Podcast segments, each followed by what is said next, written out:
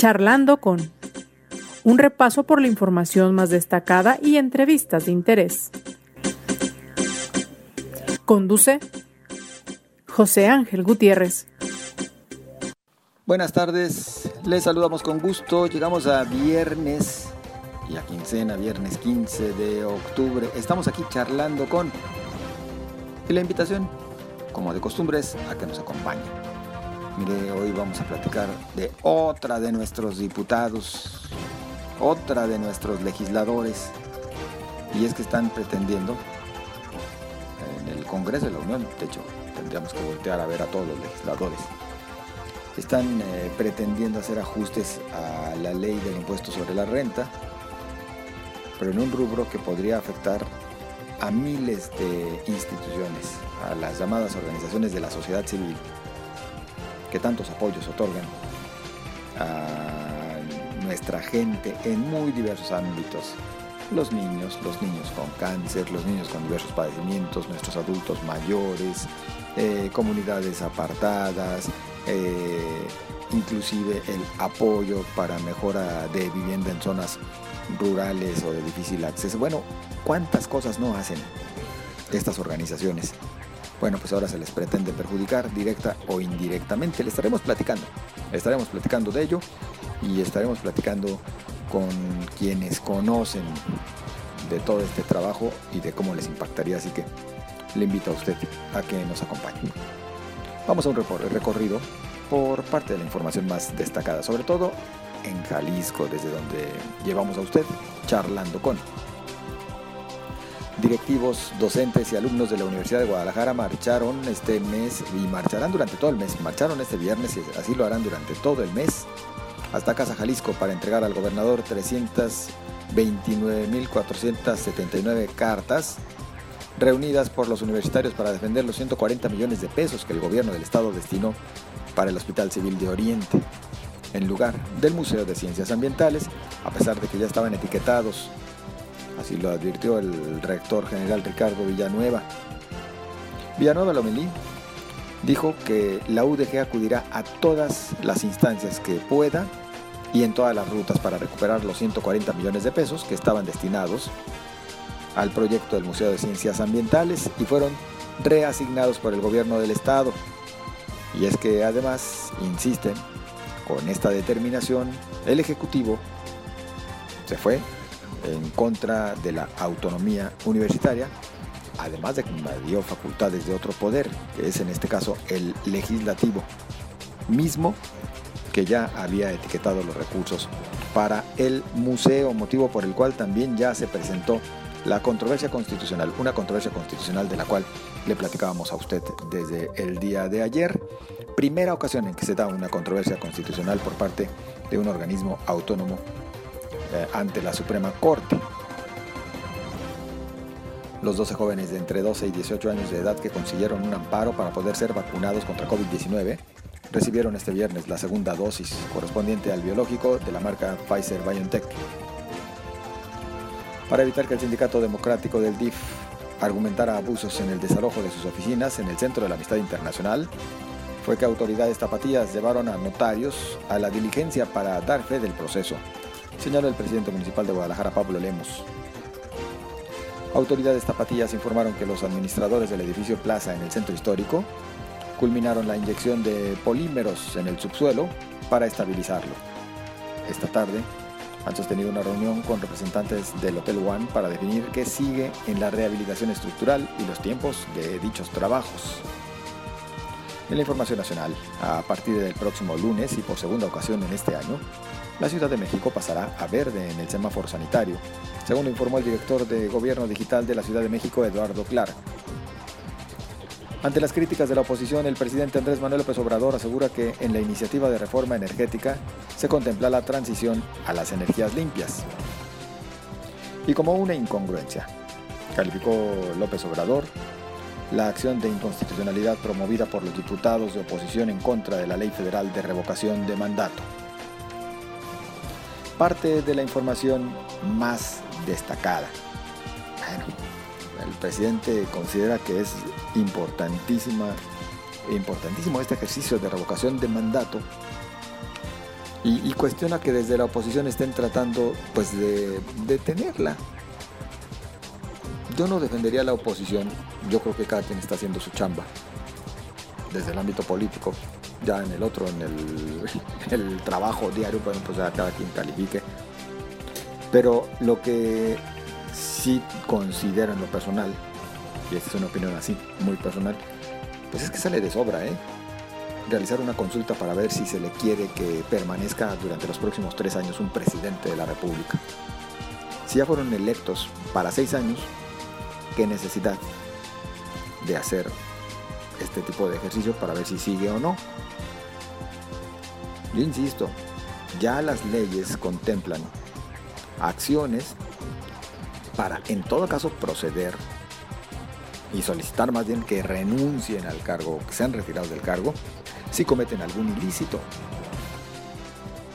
Pero si no, es decir, si no existen eh, argumentos para decir no puede continuar, o porque está mal de sus facultades mentales, o por cualquier otro motivo, bueno, ¿por qué tendría que llevarse a cabo un ejercicio como este si no es eminentemente por criterios político-electoreros, por un interés político de seguir sonando y de seguir diciendo a mí la gente me quiere y de seguir diciendo por lo tanto mi movimiento, el de la cuarta transformación es el bueno y de seguir haciendo proselitismo desde el ejecutivo. Aguas. Yo creo que tendría también que analizarlo de esta otra perspectiva el presidente. Por supuesto que la van a realizar, yo no creo que la tumben, pero pues son factores que luego eh, no quieren aceptar. En fin, yo le invito a que nos acompañen, pues eh, entramos ya en materia.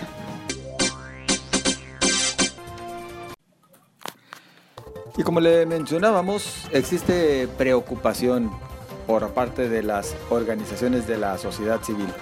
Esas, permítame hacerlo como preámbulo este comentario, pues esas que eh, en muchas ocasiones terminan haciendo el trabajo que le correspondería a las autoridades en los diferentes niveles, porque al final no destinan ni los recursos, ni el tiempo, ni los apoyos para ayudar a tantos sectores de la población que así lo requieren, tanto en aspectos médicos como en otros eh, aspectos esencialísimos para nuestra gente. Bueno, ¿por qué la preocupación? Porque resulta que se plantea desde el legislativo una modificación a la ley del impuesto sobre la renta que les estaría dejando en una condición, eh, disculpen el término y espero que nos lo eh, confirme en unos momentos nuestra entrevistada, una condición paupérrima. Yo saludo y agradezco el que nos acompañe al teléfono a Magda Rodríguez, presidenta del Comité para el Fomento y Participación de las Organizaciones de la Sociedad Civil del Estado de Jalisco. Magda, buenas tardes. Buenas tardes y encantada de estar con ustedes el día de hoy. A ver, Magda, ¿en qué consiste esta reforma? Bueno, básicamente eh, lo que está proponiendo el legislativo a nivel federal es, como decías, eh, modificar el artículo, eh, ahorita te digo el número del artículo, el artículo que corresponde a la cuestión de los límites que tienen las personas físicas para realizar donaciones a las organizaciones de la sociedad civil. Eh, particularmente, digo, si, les interesa, se trata del el artículo 151, fracciones 3 y 4 de la Ley de Impuestos sobre la Renta. Y pues bueno, la, la situación es que actualmente las personas físicas y morales eh, tienen ciertos topes de donación y, y hasta, de acuerdo a esta reforma, lo quieren reducir de forma importante.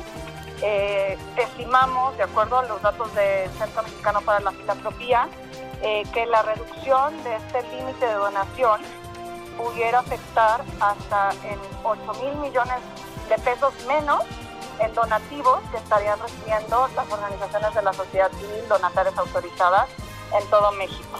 ¿Cuánto, perdón, nos puedes repetir cuánto sería? Sí, se estima que aproximadamente dejarían de llegar 8 mil millones de pesos en donaciones de personas físicas, afectando a las casi eh, 10.000 organizaciones que cuentan con, un, eh, con una autorización para recibir donativos deducibles de impuestos. Esto nos parece sumamente grave y preocupante porque no sé si el auditorio lo recuerda, pero al principio de esta administración también el gobierno federal eliminó cualquier tipo de apoyo de, a la sociedad civil, particularmente los apoyos que existían en coinversión del Indesol. Y esto pues ya de por sí ha dejado a las organizaciones en una posición muy limitada para, como tú decías, realizar las acciones que son, de hecho, obligación del Estado realizar, pero que las organizaciones tomamos la iniciativa para poder hacer eh, multiplicar los recursos, porque no solo solicitamos recursos de los privados y del, sector público, sino que generamos también economía eh, para poder atender las necesidades más eh, presionantes de nuestra sociedad.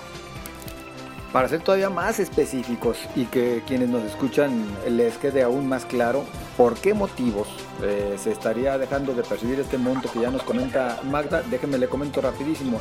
Hasta pues ahora sí que hasta este año, si es que prospera la reforma, eh, las personas físicas pueden realizar deducciones personales de manera anual de la siguiente forma.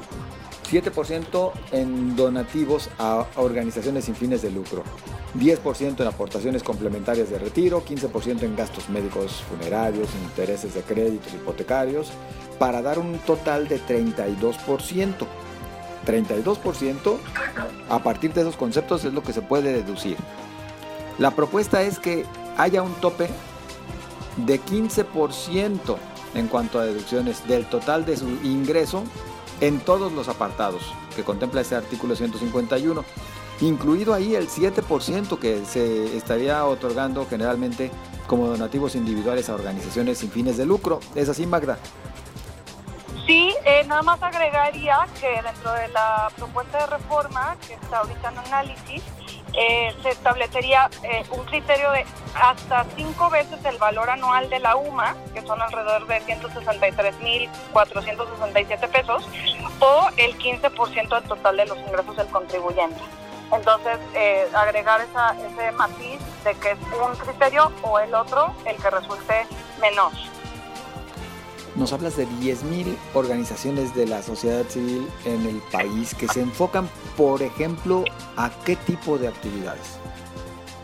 Sí, pues eh, son estas 10.000 organizaciones son las donatarias autorizadas. Quisiera que, que dimensionemos que en total hay alrededor de 40.000 organizaciones en todo el país, de las cuales 9.300 son donatarias autorizadas, es decir, que pueden expedir recibos deducibles y emiten informes, transparencia pero lo más importante, entrando a tu pregunta, es que apoyan a niñas, niñas y adolescentes.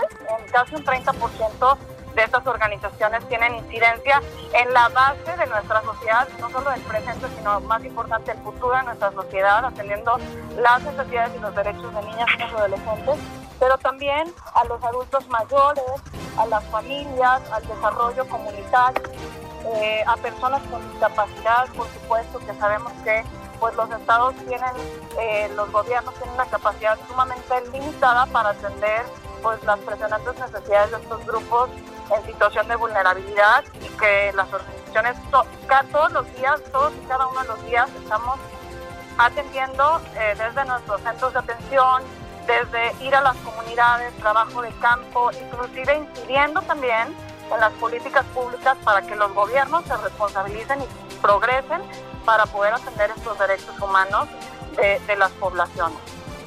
Es obvio que si se reduce el tope de deducciones, pues habrá muchos ciudadanos que le pierdan interés. Digo, lamentable, lamentable si lo queremos ver de una manera muy fría, pero bueno, es real. Existen casos de empresas que inclusive lo tienen ya considerado por ese beneficio que tienen en cuanto a la posibilidad de deducir. Es una manera, digamos, Magda, de desincentivar los donativos y los apoyos. Eh, ¿Con quién han platicado ustedes ya este asunto? ¿Ya han tenido algún contacto con legisladores y con algún representante de, otros sectores?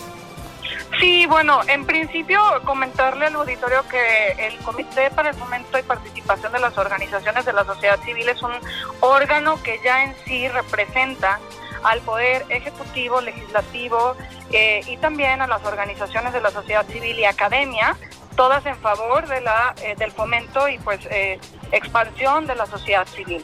en Jalisco en particular, y varios estados tienen figuras similares. Eh, entonces ha habido una discusión, un diálogo alrededor de esta iniciativa en los miembros del comité, que ya de por sí es plural, y además hemos hecho, de hecho, el día de hoy eh, emitimos un, comunicado exhortando al, eh, a, los legisladores, a las y los legisladores eh, representantes de los jaliscienses en el Congreso a nivel federal para que justamente hagan conciencia de esta situación, del impacto de esta iniciativa. Y, em, y, bueno, hemos recibido a través de las redes sociales respuestas de apoyo de varios de ellos, se los agradecemos. Y a quienes eh, no nos han respondido aún, pues reiteramos este exhorto a que, eh, que en principio sería nuestra solicitud, eh, no procedan en esa dirección, que eliminen esta reforma que, como ya decíamos, va a afectar no solo a las organizaciones, que, que pues somos al final medios intermediarios en ese sentido para llegar a la población eh, con situación de vulnerabilidad. Justamente son ellas y ellos, los niños, niñas, adolescentes, adultos mayores, los que nos preocupan. Eh, o por lo menos abran a una mesa de diálogo para encontrar la forma en la que finalmente podamos hacer que el mecanismo de los incentivos fiscales funcione para los fines que está diseñado y que México pues eh, ha, promovido y muchos países al revés de, México en lugar de restringir están viendo la manera en la que pueden expandir esos incentivos fiscales. Entonces, por favor, a los legisladores y legisladoras, eh, reflexionemos en conjunto de cómo podemos hacer de estas herramientas pues realmente una manera de llegar al desarrollo sostenible de nuestra sociedad. A veces uno se vuelve medio mal pensado, Magda, y, en lo personal se me viene a la mente pues la idea de que también de repente ahora podría ser podría ser que desde las instituciones gubernamentales quieran ver a las organizaciones de la sociedad civil como una competencia, si no desleal, por lo menos sí como una competencia, cuando hablamos de que, por lo menos desde el gobierno federal, una de sus prioridades son los programas sociales, ¿no? Como que consideran que, pues repartir el dinero como lo hacen, salvo algunos casos que son muy encomiables, como el de los apoyos a los adultos mayores, que creo nadie le, lo objeta, pues luego más bien lo, utilizan con otros fines, como que hasta inclusive de índole política y el hecho de que el dinero llegue a las organizaciones y no a las arcas gubernamentales para poder repartirlo a su antojo, pues hasta competencia desleal se vuelven. Pues esa manera, de, o sea, entendería que a lo mejor ese puede ser este de fondo a lo mejor una de las razones por las que se quiere limitar esto.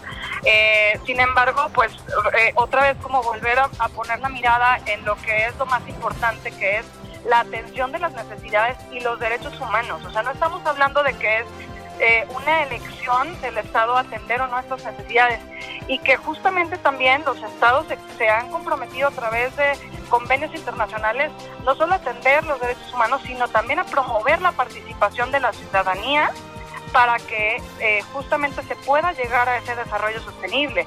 Me gustaría traer a colación los objetivos del desarrollo sostenible, la Agenda 2030 de las Naciones Unidas a la cual México está adherida y que finalmente también obliga al Estado mexicano al objetivo número 17, que, que, que justamente habla de las alianzas para el desarrollo sostenible y, y, de, alguna, de alguna manera eh, prueba que el Estado mexicano está obligado a colaborar con sector social y con sector privado a favor del desarrollo. Entonces, si México está adherido a esto, también eh, tenemos que encontrar los mecanismos para que eso funcione y que, y que realmente existan los recursos para que suceda esta participación.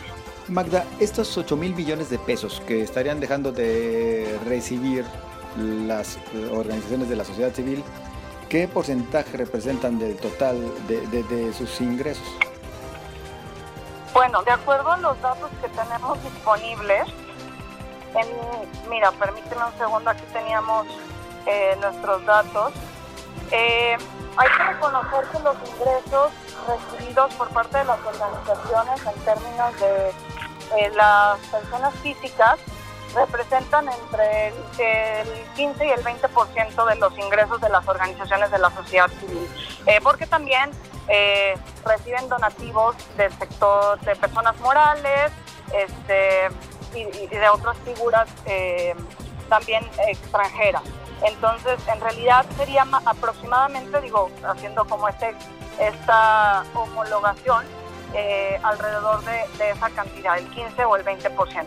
Pero insistiendo en que tenemos que ver la película completa en términos de que esto es una iniciativa más de, eh, del gobierno federal y del legislativo en contra de la participación de las organizaciones de la sociedad civil. Eso es también lo que nos preocupa más, que no es, no es un hecho aislado y por eso las organizaciones y representantes de la sociedad civil estamos realmente levantando la voz una vez más para insistir en la importancia de establecer un diálogo en donde podamos encontrar los mecanismos para seguir participando y eh, cesar esta eh, postura anti-sociedad civil que hemos visto desde los últimos tres años.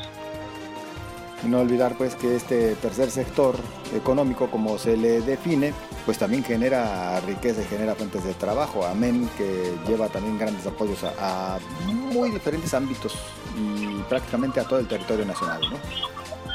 Completamente, las organizaciones de la sociedad civil también somos unidades económicas que generamos no solo el impacto que te comento en estas poblaciones, sino que también se generan empleos, se genera eh, pues realmente un flujo de recursos que contribuye a la economía de la, de la sociedad y que más ahora que nunca pues también se requieren esas fuentes de empleo.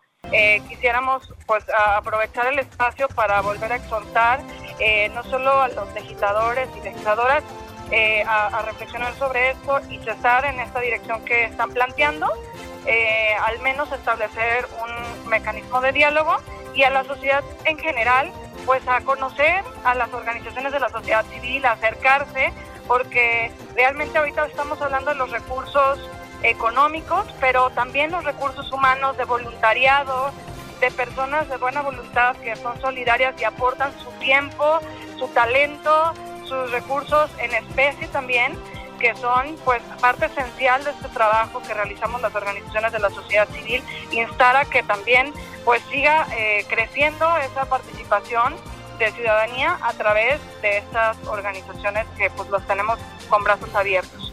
Eh, ¿Cómo nos pueden conocer más? Pues a través, como por ejemplo con, el comité, con organizaciones a nivel nacional como el Centro Mexicano para la Filantropía, que tiene una red de organizaciones certificadas, acreditadas en buenas prácticas eh, y los comités de fomento de los diferentes estados que las representamos y también las estamos de alguna manera pues eh, registrando, eh, revisando su actividad y dando seguimiento a que haya buenas prácticas.